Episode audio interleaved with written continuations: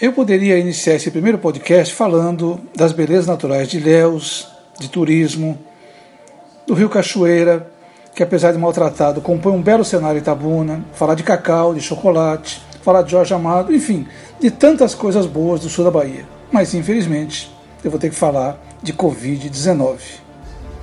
O quadro é dantesco, para dizer o mínimo. Para se ter uma ideia, Itabuna tem 29 leitos de UTI, todos ocupados.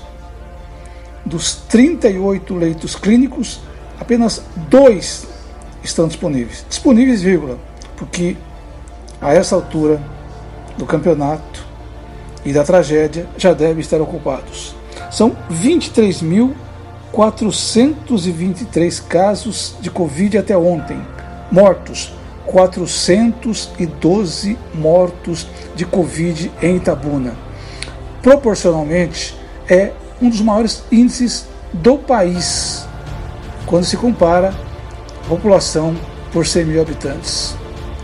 Culpar as autoridades? Não, não se culpa as autoridades, porque elas estão no limite do limite do que é possível fazer, ampliando leitos, contratando equipes com todas as dificuldades e com falhas que eventualmente ocorreram, porque o sistema em si sempre foi deficiente. Mas é forçoso de ser. Chegamos a essa situação por dois motivos. Primeiro, porque temos na presidência um ser desprovido de qualquer tipo, de qualquer sentimento de humanidade.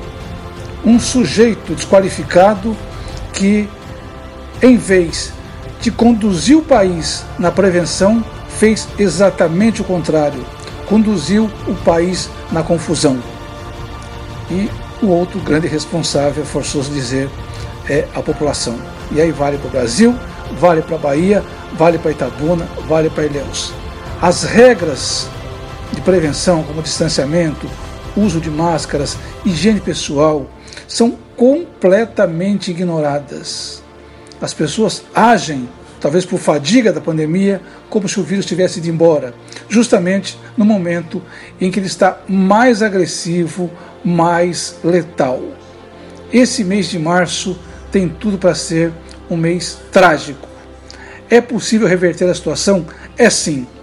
Mas para isso é preciso, primeiro, que se tomem providências imediatas no sentido de evitar a circulação de pessoas, e segundo, que diante de tantas mortes, tantos casos, as pessoas finalmente se dêem conta que não é uma gripezinha, porque gripezinha não é mesmo. É sim uma doença agressiva, letal e que tem ceifado tantas e tantas vidas. Pergunto: quantas mais vidas serão necessárias para que se abra o olho para a dimensão dessa tragédia anunciada e não evitada? Eu sou Daniel Tami, jornalista, e esse é o podcast Daniel na Cova dos Leões. Até a próxima.